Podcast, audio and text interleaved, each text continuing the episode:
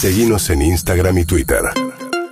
Arroba Urbana Play FM. Vino, nosotros cuando llegamos tenemos charlas 5 de la mañana, che, ¿qué tal? 5 y pico que vamos, van llegando de a uno. Y David dijo, desde la pandemia estoy durmiendo todo cortado, ¿no? Sí. ¿Dijiste? Ah, yo Sí. siempre dormí mal, pero. Yo también. pero- pero- Sí, ¿Qué? yo también, yo también. También todo cortado. Sí, se todo cortado. Me cuotas. cuesta Corta- muchísimo. ¿En serio? Se Sí. duerme muy mal. Se duerme Salvo vos, María. Salvo dormís vos, muy mal. claro. Vos Sí, no sí. notaste nada. Yo duermo en cuotas. En básicamente. cuota. Bueno, parece que no están... Tuvimos que abrir la ventana para dormir. Bien, parece que no están solos, chicos. El doctor Facundo Nogueira, jefe de la sección Medicina del Sueño del Hospital Clínica. ¿Cómo le va, doctor? Hola, ¿qué tal? Buenos días. ¿Cómo les va? ¿Cómo están ustedes? Bien, bien. A ver, hoy se publica en Clarín, un, más allá de la muestra que haga de mis compañeros, hay una nota en Clarín que dice, crecen las consultas por insomnio. Hay una periodista que cuenta que ella misma estaba con dificultades y cuenta que cuando va a hacerse el examen le dicen eh, que hay muchísima gente con este problema, en particular por afectado, de- digamos, que el cambio sobrevino con la pandemia. Efectivamente. ¿Sí? Sí, sí, sí. Digamos, la, la, la pandemia nos, ha generado varios cambios. Por un lado, este, en el inicio, en el, en el 2020, que estuvimos confinados prácticamente todo el año, eh, se nos han modificado nuestros horarios, nuestras costumbres, este, nuestra actividad cotidiana, porque hemos, hemos perdido lo que se llaman ordenadores externos, que son aquellos, aquellos compromisos en la agenda que nos obligan a cumplir determinados horarios, a levantarnos a una hora, a una hora determinada, acostarnos, etcétera. El hecho de no tener que ir al trabajo en forma presencial este, hizo que, bueno, muchos nos, nos empezamos a acostar más tarde, a, a, este, a quedarnos en la madrugada haciendo otras cosas, conectados a pantallas, este, viendo series, etcétera.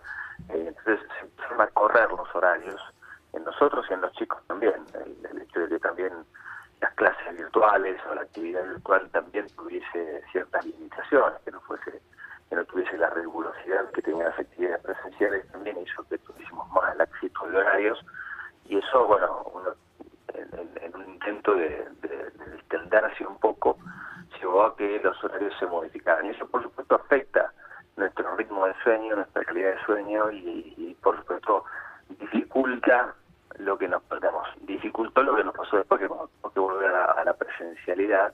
Ya te- veníamos con un ritmo, con un cambio de horarios que Sí. este, se, se, se desacopló, digamos, de nuestros requerimientos. Y otro tema es la angustia, la ansiedad.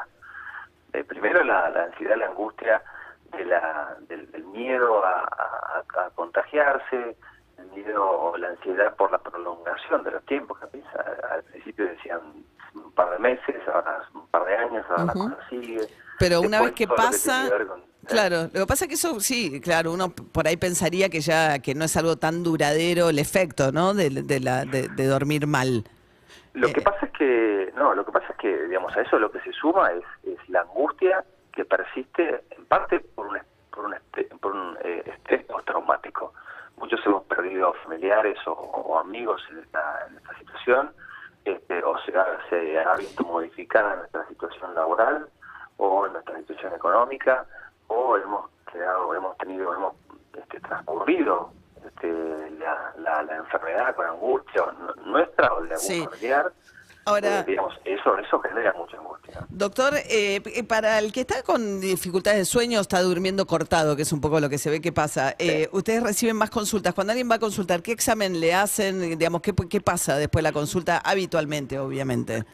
Lo primero es un, es un interrogatorio exhaustivo acerca de cu- cuáles son las conductas o digamos qué es lo que uno hace, qué es lo que el paciente hace durante el día, este, no solo la alimentación, sino la actividad física, los medicamentos que consume y lo que hace alrededor del sueño, que se acuesta, qué hace antes de acostarse, la- el, grado de conexión a pantalla, que es el gran problema del momento. Eh, hay, hay varios reportes que hablan de que es entre 7 y 9 horas por día estamos conectados los argentinos a las pantallas. Y eso es un gran enemigo de la, Sí. de la Ten- capacidad de tenemos, el. Doctor, no sé si está con un teléfono celular o en, en, en- en Sí. altavoz o algo, si podemos mejorar un poquito. Estoy en, con el celular, sí, Ahí, pero ahí, bueno. ahí. Bueno, entonces, primero hacen un interrogatorio. Después, ¿qué tipo de estudios se hacen? Después, dependiendo de lo que estemos sospechando, que en algunos casos también lo que ha ocurrido, este, lo que ha ocurrido es que hemos hemos subido de peso, eh, digamos, este, hay, hay una, una tasa de incremento de peso importante en la población y eso trae aparejado mayor riesgo de ronquido y de la mano de eso de apneas del sueño. Entonces, también hemos encontrado que muchos pacientes tienen fragmentación del sueño que mencionaba antes, se despiertan muchas veces en la noche y eso eh, está, está, asociado a la presencia de ahogos nocturnos, de apneas, entonces en esos casos hay que hacer un estudio de sueño. El estudio de sueño que hacemos en general es una poligrafía respiratoria nocturna, que es, un estudio en el cual registramos la actividad cardíaca, respiratoria, los ronquidos, la oxigenación, con un equipo portátil en el domicilio del paciente. Con eso podemos saber exactamente que cómo está respirando, si tiene apneas, si eh, tiene ronquidos, cómo está la oxigenación, etcétera. Claro como el holter, ¿no? Que se pone en el corazón para la cabeza, digamos. O sea, uno se va con, algo que le monitorea durante la noche cómo es el sueño. Y después que las indicaciones que puede ser bajar de peso, dejar de mirar pantallas a una determinada hora, es un cambio de hábito fundamentalmente lo que ustedes indican. En principio sí, lo, lo que hay que hacer es corregir aquellas alteraciones o aquellos desvíos en la conducta que, que son las que favorecen el sueño, tratar de corregir esas conductas, por supuesto el descenso de peso, eh, eso es muy importante, no solamente para la respiración, sino también para el sueño en general. El, sobrepeso genera varias dificultades para dormir, este, genera dificultades respiratorias, aumenta el riesgo de reflujo gastroesofágico, genera problemas en la columna, dolores, este, eh, altera la posición para dormir, puede generar molestias. Entonces eso es muy importante. Eh, y también, por supuesto, todo lo que tiene que ver con evitar las pantallas, la conexión a las pantallas, sea celular, televisión, tablet, todo lo que sea, partir de una determinada hora, en general a partir del momento que, se llena, y tratar sobre todo de evitar que estén las pantallas en, la mesa de luz este, durante la noche, porque eso en general suele generar estímulos que nos despiertan y nos fragmentan el, sueño, como luces o ruidos o, sonidos, o simplemente la tentación de que nos despertamos a la mitad de la noche y me agarramos el celular, claro.